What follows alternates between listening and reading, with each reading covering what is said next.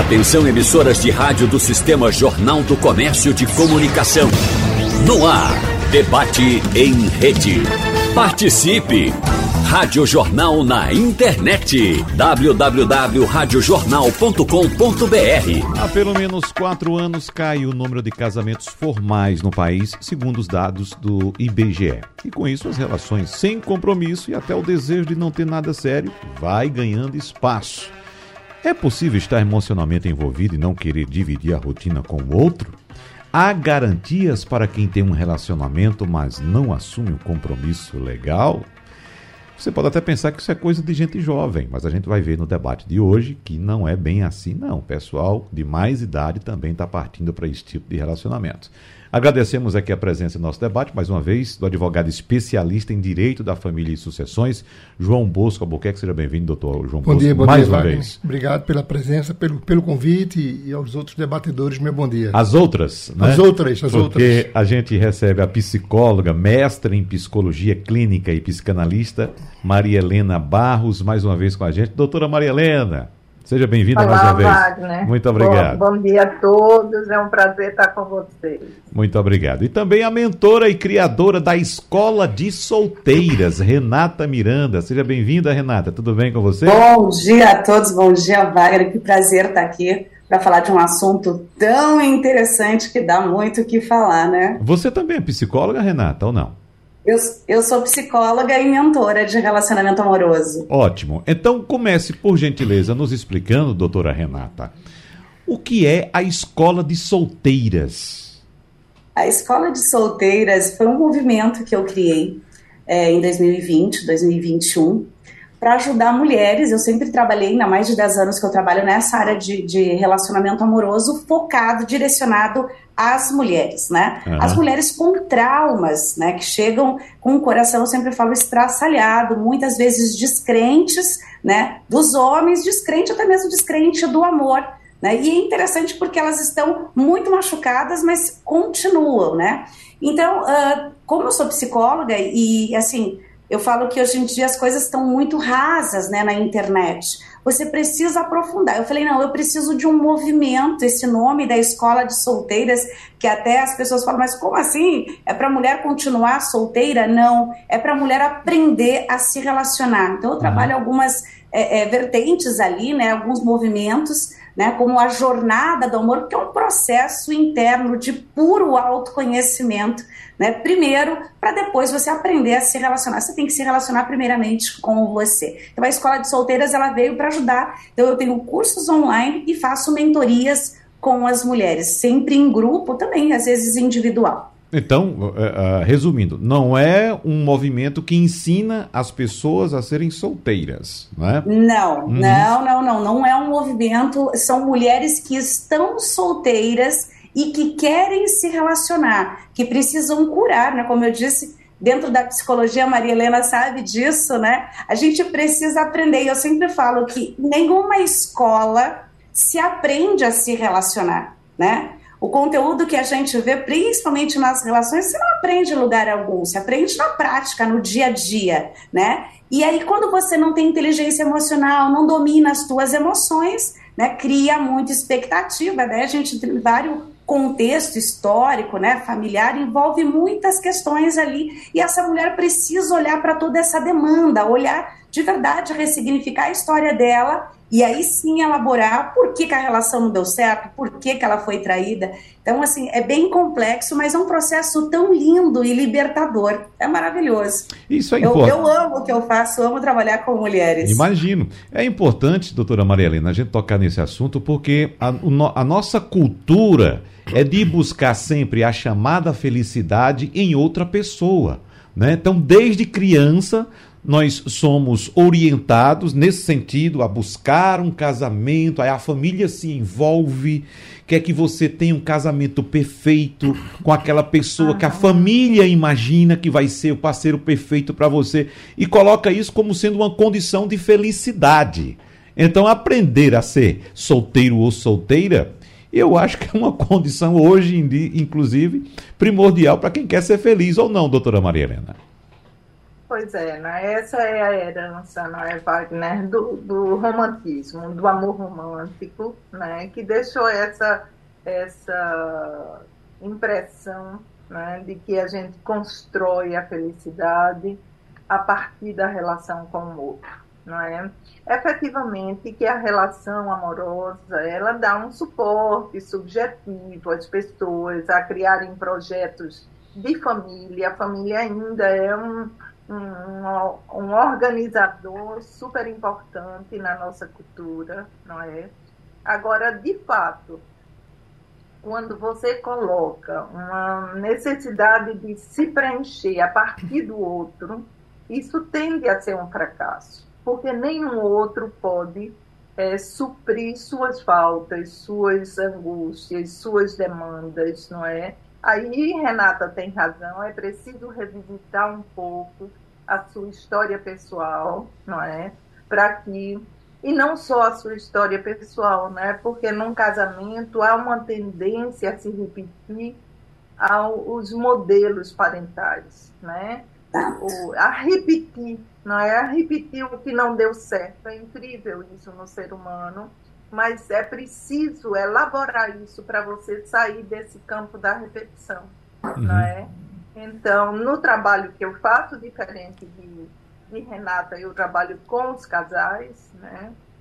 É numa tentativa de dar conta um pouco disso, de ver quais os conflitos, por que não estão conseguindo se escutar, por que estão nessa exigência tão ferrenha em relação ao outro, né? Porque o outro é sempre colocado no lugar do culpado, né? A gente sabe que os jogos é, num casamento, é, num casamento são jogos, não é? São jogos de lado a lado. Não tem um culpado. Tem um jogo que se estabelece e cada um ocupa a sua posição no jogo. E é isso que precisa ser desmontado, né? Exatamente. Concordo 200% com você, Maria Helena, porque a dinâmica, né, quando as pessoas sempre falam por que, que é tão difícil se relacionar, né? As pessoas elas não se conhecem. E como ela está falando, né, como ela, ela trabalha enquanto essa relação não acabou, né? Exato. Eu já pego depois, quando essa mulher traz justamente essa fala de culpar o outro, né? E eu acho que assim, um dos maiores segredos que os, todos os casais deveriam aprender, trabalhar, desenvolver é a habilidade da comunicação. E para você se comunicar, você tem que fazer escuta, você tem que saber quem é você, que é uma das primeiras questões que eu trabalho, é quem é você. E que dificuldade que as pessoas têm de falar quem eu sou, né? A gente tem uma tendência a sempre falar, ah, eu sou Renata, sou mãe de dois filhos, eu sou psicóloga, eu sou mentora, mas não, quem sou eu de verdade na essência? Isso é muito bonito quando você consegue ter consciência de se apropriar dessa verdade, né? E como é difícil, não sei se você vê isso também, Maria Helena, né? Com certeza. E aí isso aparece com luzes ofuscantes dentro da relação, em que, eh, dentro do meu ponto de vista, dos meus valores, do que eu aprendi em casa, eu vou colocar com esse novo parceiro a minha visão, né, as minhas crenças, os valores aprendidos. Envolve muitas questões e aí sim começa o conflito, as brigas, discussões, desentendimento. Exatamente. Uhum. Né? É, vocês trabalham, Renata Miranda e Maria Helena Barros, em um estágio, acho que o estágio posterior uh, à separação de fato. Antes desse estágio, vem a questão prática, né? a questão legal, que aí doutor João Bosco vai trazer para a gente esses elementos dessa sociedade que se rompe, doutor João Bosco. Né? Vamos falar muito a respeito da questão afetiva, mas antes disso tem uma sociedade que pode ser formal ou não. Isso. Mas há uma sociedade. Há uma sociedade. Uhum. É, veja, essa sociedade eu entendo até como uma imposição da lei. A lei estabelece hoje em dia um raciocínio muito curtinho. Ou você vive em uma união estável, ou você vive no casamento. Para que a lei te dê guarida.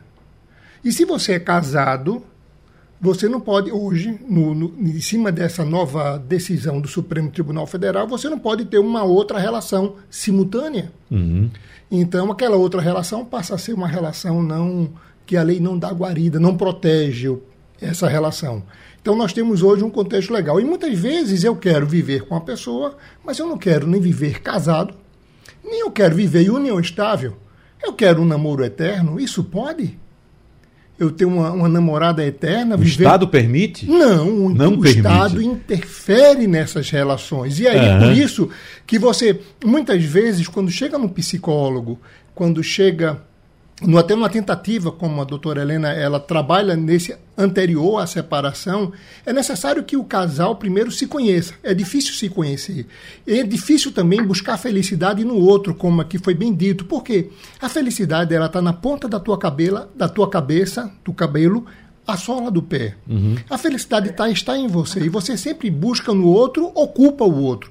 Isso no casamento reflete muito. E essas relações, quando não é muito bem costurada no casamento, ela deságua assim numa separação. E deságua assim em outros conflitos, porque são duas pessoas totalmente diferentes tentando constituir. Mas a lei brasileira vem e impõe essa situação. Eu vou te dar um exemplo. Quando eu comecei a namorar, na minha época, a lei, é, é, o namoro era você ficava na casa da namorada e estava sempre alguém observando. Quando você saía com a sua namorada, levava uma prima, ou levava uma amiga, ou levava uma irmã. Ou a mãe. Ou a mãe chamava de vela. é, Antigamente chamava de vela. É. E, e, ali, naquele momento, se foi construída a lei da união estável. Então você veja que a lei da união estável ela foi constituída no momento em que o namoro era muito bem definido como namoro. E surge uma lei. E hoje em dia, veja como a sociedade é dinâmica. Hoje em dia, o namoro é totalmente diverso do namoro da minha época, que ele se confunde com a união estável. Então, uhum. vivemos numa sociedade onde a lei é rígida, a lei ela é feita em cima de um período, e muito difícil ela se adapta a essas mudanças da sociedade.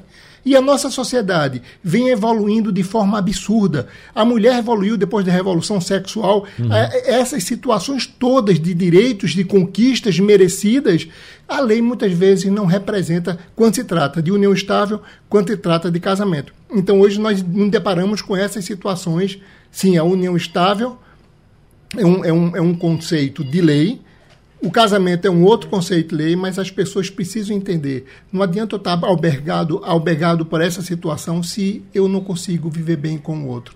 Eu quero viver de outra forma, não quero viver num desses dois princípios. Então, doutora Renata, nós temos aí uma pressão do Estado e nós temos também, aliás, um controle do Estado e uma pressão da sociedade, que, como disse o doutor João Bosco, a mulher conseguiu evoluir muito, sair muito de suas amarras.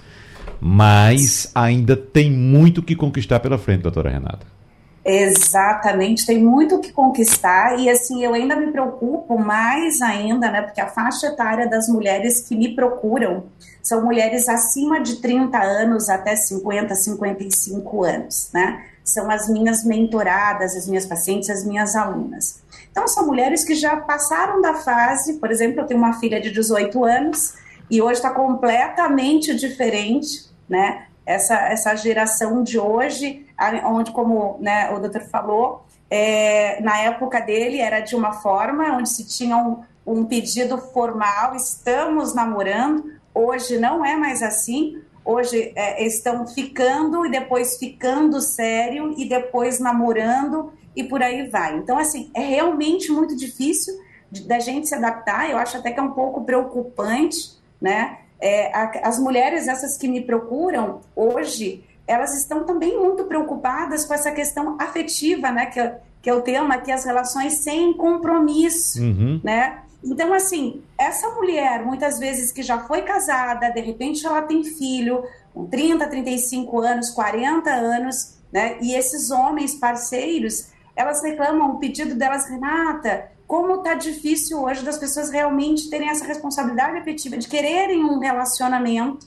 né? Eu aí eu acho que cabe toda essa questão é, né, do que, que é uma relação estável, não é uma relação estável, como está difícil hoje em dia você nomear isso, né, estabelecer que tipo de relação você está, baseado nisso, né, em que está tudo muito fácil.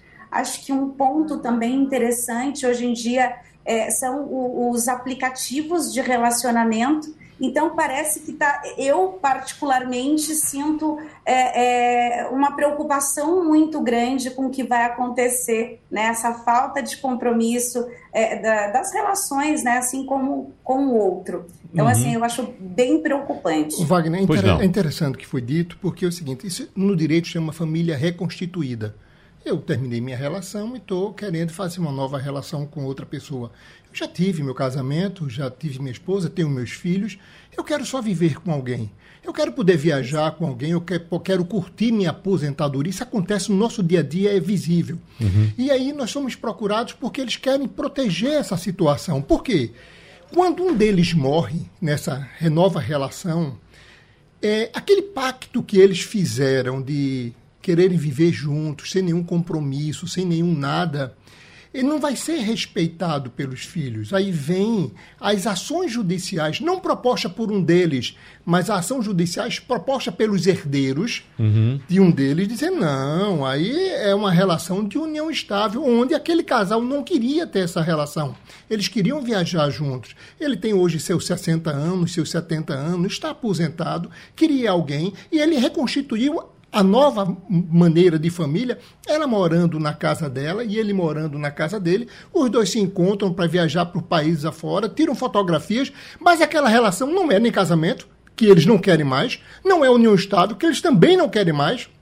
E entra Exato. nessa terceira via, que a justiça não aceita. Uhum. Aí você é obrigado a fazer um contrato. Aí a lei te obriga a fazer um contrato. Muitas vezes o contrato tem que expressar: olha, minha relação é dessa forma, eu não quero nada com ela, nada com ela, ela vai viver independente, ela pode ter vida independente. O que eu conquistei até hoje tá, é meu, é conquistado. Então você começa você se blindar de uma imposição da lei traz para você. Então você não tem a liberdade de viver e de gozar da sua vida como você entende.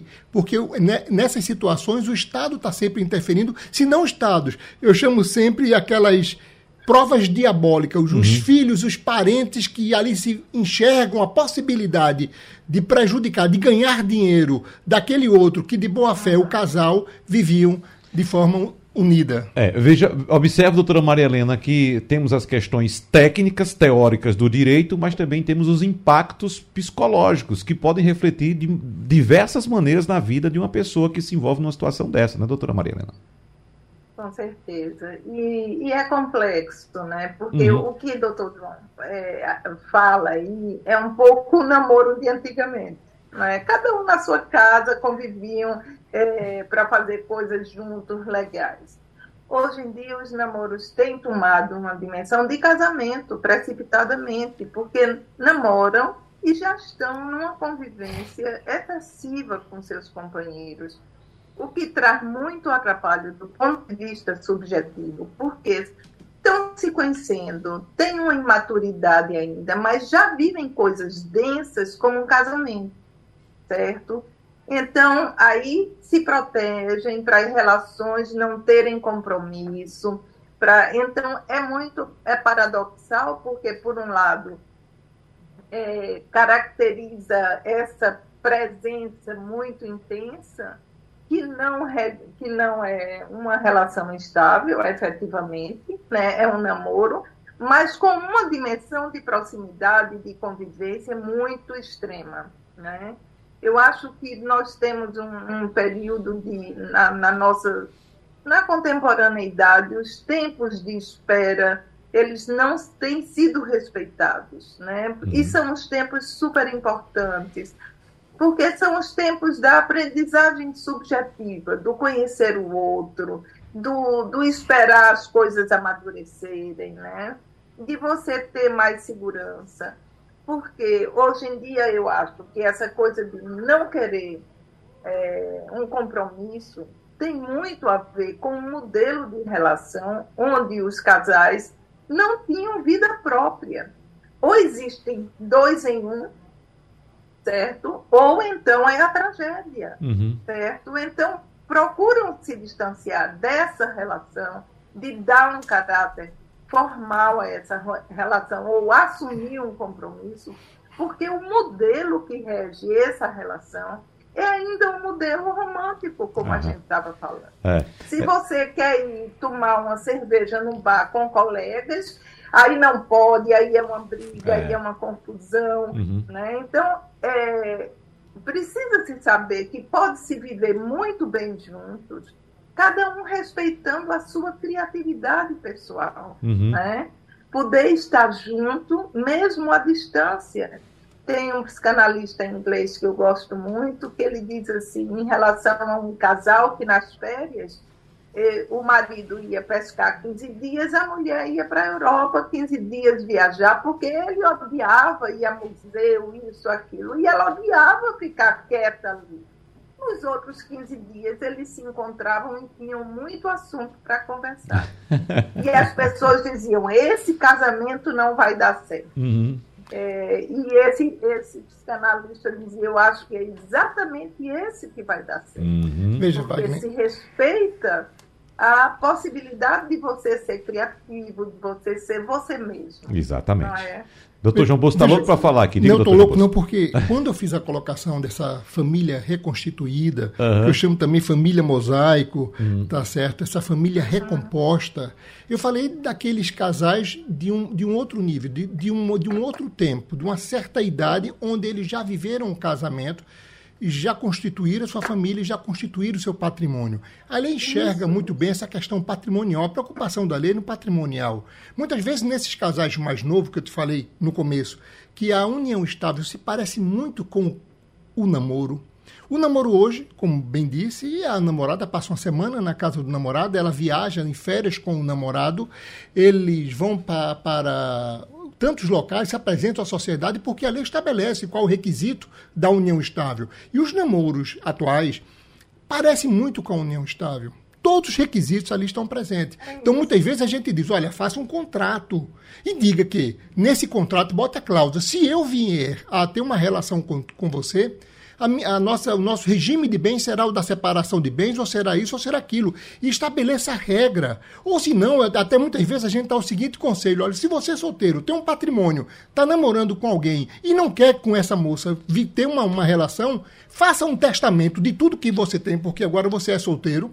E depois do testamento, você vai e faça uma união estável com separação total de bens. Então, são momentos distintos onde o direito abrange a todas essas situações. E quando eu me referi, que a doutora Helena falou, falando do namoro atual, me referi já àqueles casais que já viveram com sua esposa 30, 40 sim, anos sim, e sim. não querem mais viver o casamento. E muito Exato. menos não querem viver a união estável. Eles vão viver o quê? Uhum. Porque a lei não protege. Então, são essas situações que a sociedade precisa evoluir os nossos legisladores precisam evoluir, por isso que a jurisprudência brasileira que tenha evoluído nessas situações, porque o namoro e a união estável, essa situação, quando não é casado, deixa uma sombra de dúvida muito nebulosa. E sim, deságua tudo isso no, no, no consultório de um psicólogo. Queria saber agora da doutora Renata Miranda, diante do que foi colocado já no nosso primeiro bloco, doutora Renata, qual o nível de maturidade que a senhora entende que as pessoas têm para viver esse tipo de nova relação hoje? Como disse em algumas ocasiões aqui, doutor João Bosco, as pessoas já viveram tudo lá atrás do que era o casamento tradicional, formar família, construir patrimônio e tal, e agora querem viver uma vida sem amarra, sem liberdade. Será que as pessoas estão chegando, aliás, com liberdade? Será que as pessoas estão chegando para as outras e conversando? Olha, eu tenho um carro, eu tenho uma casa, eu tenho um emprego, eu tenho uma renda, e quero de você somente um momento de afeto. Já existe essa maturidade?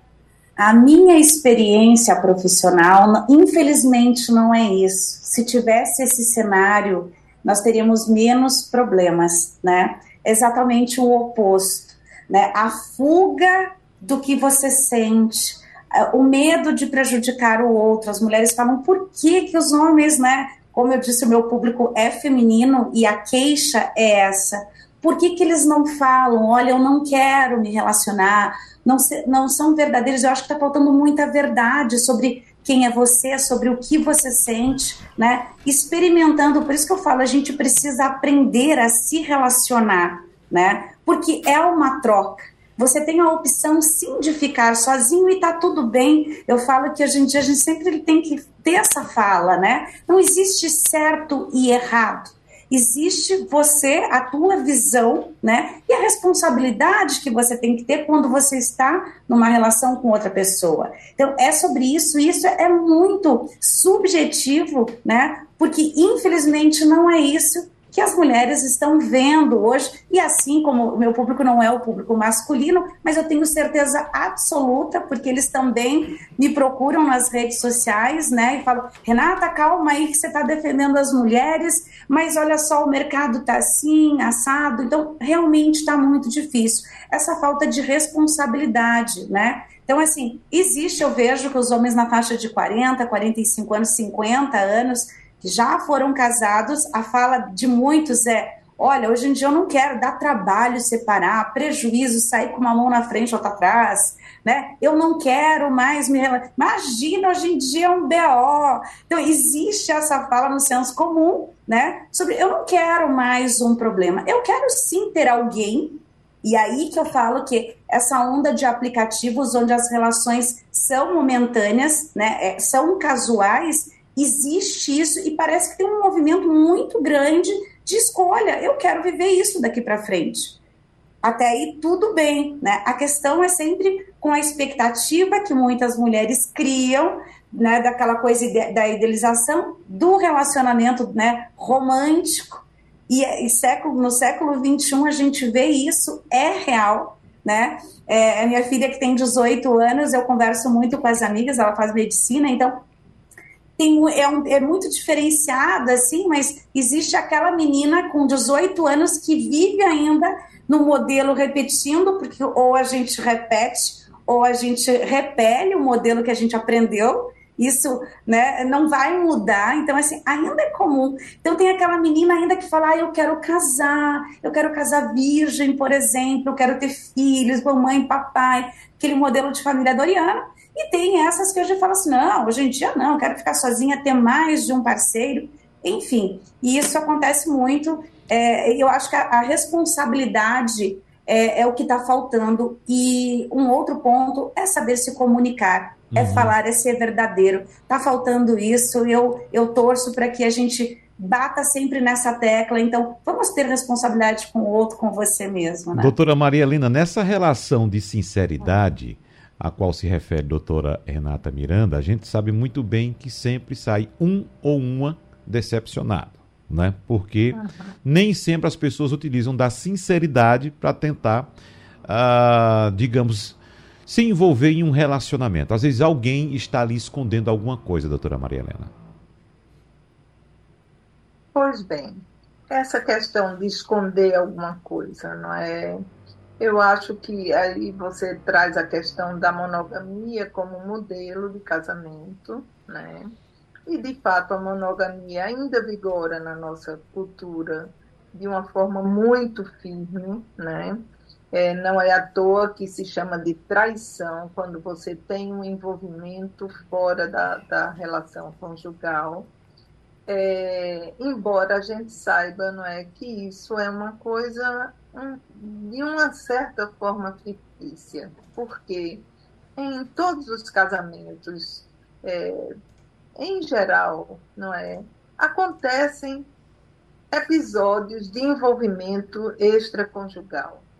Esses, esses envolvimentos, por vezes, são episódicos, não tem representação efetiva no campo da relação do casal. Não é uma coisa que que vá pôr em questão o amor entre eles dois, mas as pessoas vivem isso de uma forma muito, muito cruel para, para ambos, não é? Então, é, a partir daí vem, em função de outros de outras angústias, a fiscalização, o controle do celular, a busca de si, de si você procura para quê? Uhum. Você não tem controle sobre a vida do outro. Então vamos ver se, se ele deixar saber que está com outra pessoa, então vocês vão tomar uma posição, não é? Vocês vão discutir e você vai ver se você quer isso para você ou não. Agora, essa coisa dessa sinceridade, sabe? É, que é o que as relações abertas, o, poli, o poliamor, as relações abertas, sim, são modelos que vão começando a aparecer. que podem ser que se constituam. Mas também são muito difíceis. Ah, tudo bem, relação aberta, mas você só pode ir para uma coisa, não pode ir para cinema, nem para barzinho, porque aí vai virar companheira e não pode se apaixonar. E...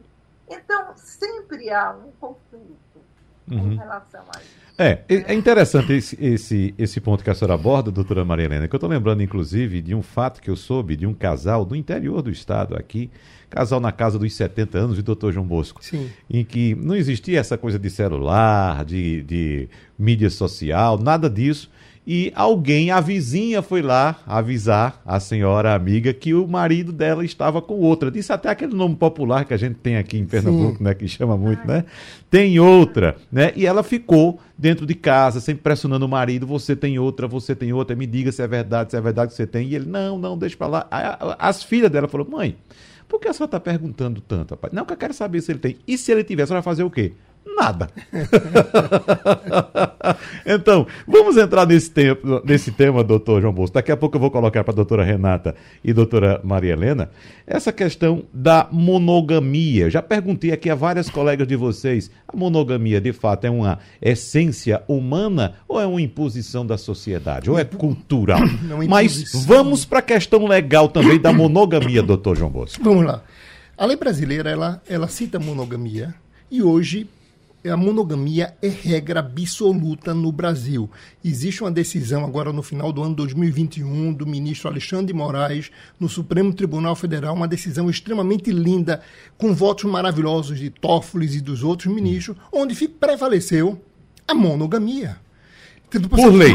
Por, instituído em lei. E agora com decisão, uhum. porque existia a questão do poliamor poliamor, a, questão das famílias múltiplas. O cara tem uma, tem amante, companheira. E aí, quando ingressava na justiça, muitas vezes se dividia o patrimônio, um terço para cada um, a chamada triação, se, se dividia a pensão por morte com um ou com duas, e se o patrimônio ali constituído tinha uma dúvida, ia para a justiça e definia porque respeitava-se a liberdade da pessoa escolher e de viver. Muitas vezes as relações tinham um casamento, eu a pessoa vivia com a esposa, mas a esposa sabia, era de boa fé que ele tinha uma outra. E essas situações todas gerou um contexto extremamente grave. Tanto é que eu digo agora às suas ouvintes, a todos os ouvintes do Jornal do Comércio, se você tiver numa relação de união estável, case. Uhum. Mas case mesmo, porque no Brasil hoje vale é o casamento. Uhum. Se você vive com uma pessoa e união estável há muitos anos e ele se casar amanhã, saiba que você perdeu tudo. Decisão recente da ministra Nancy no Superior Tribunal de Justiça. Então, hoje a monogamia prevalece e é força. Precisa ser mudada no Congresso. Agora, precisa-se de uma lei para que veja, ou senão, como, como isso vai acontecer é com o passar do tempo. Então, a monogamia prevalece. Agora, você tem me feito uma outra pergunta, como fora da monogamia, você falou outra coisa? Não, não, né? não foi isso mesmo, só então, a monogamia. Então, a, questão, hoje, a questão legal da monogamia. Hoje, a monogamia é regra no Brasil. Então, quem tem uma relação com mais de uma pessoa, quem tem uma relação onde ele vive com a esposa e tem uma outra companheira, a é companheira um não terá direito a nada. A, não, uhum. quem sofre é a companheira. Uhum. Quem sofre é o outro. Ou um homem ou uma mulher mesmo que tem mais de um, uhum. o outro vai perder. Então, o que é que vai acontecer? É importante que as pessoas entendam que essa, essa relação, se ele é casado, mas ele não vive mais com a esposa, existe uma separação de fato, documente isso vá para um cartório, faça uma declaração, pegue contas no mesmo endereço de luz, de água, faça documento, fotografias de publicidade. O que é foto de publicidade? Você vai para a festa, casamento, batizado, eventos na rua, tire foto com seu companheiro para mostrar que você vive com ele, que muitas mulheres têm vergonha de tirar foto. E hum. quando vai para a justiça, a justiça quer prova e ela não tem. Então, quando a gente diz, olha, publicidade para a lei brasileira é isso, é você mostrar à sociedade que vive com fulano. Então, ele continua casado no documento com a esposa, mas ele não vive mais com ela. Isso tem repercussão também junto ao INSS que perante a previdência privada tem um outro regramento. Mas é importante que aquelas companheiras que vivem com um homem casado se documente, ou, for o caso, faça com que ele peça o divórcio e que se case. Ou faça uma declaração de união estável para que se proteja, porque a monogamia, essas decisões recentes, vêm sim a prejudicar muito essas situações de uniões, de relações de pessoas, de poliamor, de relações múltiplas. Eu quero passar para a doutora Renata, mas eu quero saber desse, desse ponto colocado, doutor João Bosco, a doutora Renata, da questão da sinceridade. E se alguém chega, está iniciando um relacionamento com a pessoa, diz: Olha, eu quero um relacionamento com você, mas eu tenho um relacionamento também com Renata, com Maria, com João. Essa questão da sinceridade. Isso é importante também, até, veja bem, eu vou, vou chegar na Maria, eu uhum. vou namorar com a menina, eu tenho um uhum. patrimônio. Eu quero dizer para ela, eu quero só namorar contigo. Vamos botar no contrato que a nossa relação é só de namoro e que tu não tem direito a nada. Se essa menina correr, já sabe que eu, a relação ali não era sincera. Uhum. A sinceridade era duvidosa. Mas qual o valor legal disso que eu coloco no papel? Olha, eu tô aqui namorando aqui com uma pessoa e, e eu tenho meu patrimônio e não quero passar nada para ela. Tem valor, mas tem um valor relativo, porque esse contrato deve ser por um determinado tempo. Estabelecer um tempo nesse contrato. Porque se você passa muito mais tempo com essa pessoa e aquela relação que você elegeu já não é mais a mesma, já se mudou. Então aquele contrato, o contrato de namoro, ele tem uma, uma ele tem um valor relativo, serve muito para a morte. Eu faço um contrato de namoro uhum. com a moça e eu morro hoje ela na, no contrato está dizendo, olha, separação total de bens caso venha entrar com qualquer pedido. Eu, eu, a nossa, nossa eleição de regime de bens é a separação total. Então ela não pode reivindicar ser herdeira, porque hoje a mulher brasileira, por isso que a doutora Renata falou, os homens têm muito medo, claro, e as mulheres também têm medo. Porque se ela tem patrimônio e ela vive com a pessoa, e se ela vem a óbito, esse rapaz com quem ela está tendo essa relação vai ter direito a todo o patrimônio dela vai dividir com os filhos, e se ela não tiver filhos, vai ficar com todo o patrimônio. Então existe uma repercussão patrimonial gigantesca. É por isso que as pessoas hoje também têm receio, por conta dessa Exatamente. questão patrimonial. Uhum. Então, um é. patrimônio, a lei brasileira, e a lei brasileira protege o patrimônio. Tanto é que um homem acima de 70 anos, veja, um homem de 70 anos pode fazer o que quiser, ele só não pode casar com separação, com comunhão de bens. Ah. Ele só casa com separação obrigatória de bens. Quer dizer, a lei é muito patrimonialista. Então a lei é patrimonial. Ô, doutora Renata, então nesse caso entra o velho romantismo, né? Porque se alguém chega com essa sinceridade aqui, supostamente colocada é. por doutor João Bosco, é para alguém. Delicado, ah, assim, mas eu não. viajando em todos os relatos, as histórias, né? Ah, exato. Porque a mulher que chega, justamente, ela se separou, né? E eu acho que é, é, muita dor ali, porque assim, às vezes, muitas vezes, dois filhos, aquela pensão que hum. né, o, o marido trocou ela por uma mais novinha, né, ela se dedicou àquela, àquela velha história, né? Meu amor, eu tenho dinheiro suficiente, você vai cuidar das crianças enquanto eu trabalho. Então, assim, é, esse, essa é a maior dor né, dessas mulheres que me procuram né, para as mentorias. Renata, e agora? Eu parei de trabalhar, eu não consigo viver com isso. Aí ela foi traída, esse homem tá com outra. Então, assim, é realmente muito difícil, né? Eu fiz até uma live com uma advogada falando, e eu lembro que é, a gente falou numa linguagem muito no senso comum até, né? Mas ela falou assim, hoje em dia, para você namorar, ficou com alguém, tenha um caderninho, tá? E assine ali, já faça o contrato ali, né? Várias questões sobre quantas vezes essa pessoa pode dormir na tua casa para configurar a união estável. É bem complexo, uhum. isso causou um, um alvoroço, né? Dentro da, da, das mulheres que estavam ali presentes, como assim? Jura que é assim? Então, é, existe aquela. É uma dinâmica interessante, porque você tem que lidar com o que você está sentindo, com a expectativa, com o desejo de construir uma relação, de ser feliz ao lado de alguém. O ser humano não nasceu para viver sozinho, né? É, é, é, bom, tem um lado muito bom de estar amando, de se sentir amada, né? E tem esse outro lado, como o doutor João Bosco falou, né? Que, onde você tem que se proteger e quem está calejado, né? Sabe, e aí é uma outra dinâmica, né? as pessoas estão com medo de se relacionar. Elas vão até a página 2 e dão um passo para trás, né? Então é muito comum isso e a gente vai ter que se adaptar, muito né? Bem. Vai ter que se adaptar é, e aprender a, a, se comunicar de verdade. Essa questão de falar, olha, eu quero isso. Nada impede que a gente possa se conhecer e vamos criando laços, Né? Tem que haver sinceridade nesse sentido de, de abrir o jogo. Mas aí entra, mas se eu falar, a pessoa vai correr, vou assustar, vai pensar que é só interesse. Enfim, tem né, uma preocupação muito grande com isso também. Acho que na fila para falar aqui está a doutora Maria Helena, que acompanhou declara as declarações agora de doutora Renata. O que é que a senhora gostaria de abordar do que foi colocado até agora, doutora Maria? É, veja só, é, é, importantíssimo, eu acho, essa questão jurídica, não é? Porque hum. vai lidar, vai nortear um pouco todas essas questões afetivas. O que é muito difícil é você pautar as dimensões afetivas por elas. Não é? Isso uhum. eu acho muito difícil. É. E é por isso que tem sempre tanto sofrimento, tanta tantas questões a serem lidadas e os advogados estão aí para isso. Ô, doutora Maria é? Helena, só uma, só uma, só uma coisinha. sabe que tem uma dimensão é, mercadológica, digamos assim, um hum, casamento. Sem né? dúvida. Então, é, é preciso se ter cuidado, sim. Eu acho que é importantíssimo essa divulgação né, que o doutor João está nos fazendo, uhum. né, dessas, dessas questões legais que nos conduzem. A gente lida né, na, nossa, na nossa perspectiva com outra dimensão, uhum. é, com a dimensão do afeto, com a dimensão da, das impossibilidades de convivência, e aí eu vou dizer, é difícil para o homem e para a mulher, não é? É difícil para ambos, não é? é?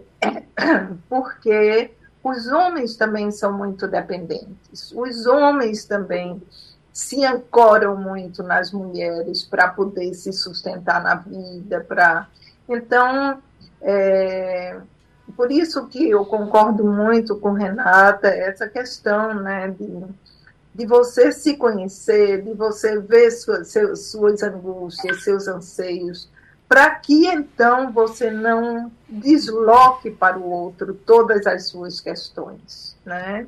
Não é fácil isso, a gente sabe que a vida de casamento é, é uma coisa complexa, né? Que, como Renata disse, é uma coisa que é importantíssima, né? No sentido de que você, mas não é a única possibilidade de viver, né? Uhum. Então, por isso que as diversas formas hoje se constituem. Né? Exato. Mas eu acho que também aquilo que eu frisei, de um modelo de, de casamento onde não há possibilidade de cada um ter seu projeto pessoal, seja no lazer, no trabalho, isso é um dificultador para que o casamento se mantenha, uhum. certo? E em relação a essa questão da, da lealdade, né, da, que é do que você estava falando, eu gosto sempre de citar um exemplo, uma, uma fala de uma amiga que tinha 45 anos de casada já. E ela me disse uma coisa que eu achei muito importante. Um casamento bom, sempre né, com filhos, com um casamento muito harmonioso, com todas as dificuldades que os casamentos têm. Mas ela me disse assim: a coisa que eu mais admiro no meu marido é nunca ter me deixado sofrer por imaginar que ele tivesse outra pessoa. Se ele teve ou se ele não teve, eu, eu não, tenho controle sobre a vida dele. Uhum. Mas ele nunca me deixou sofrer por isso.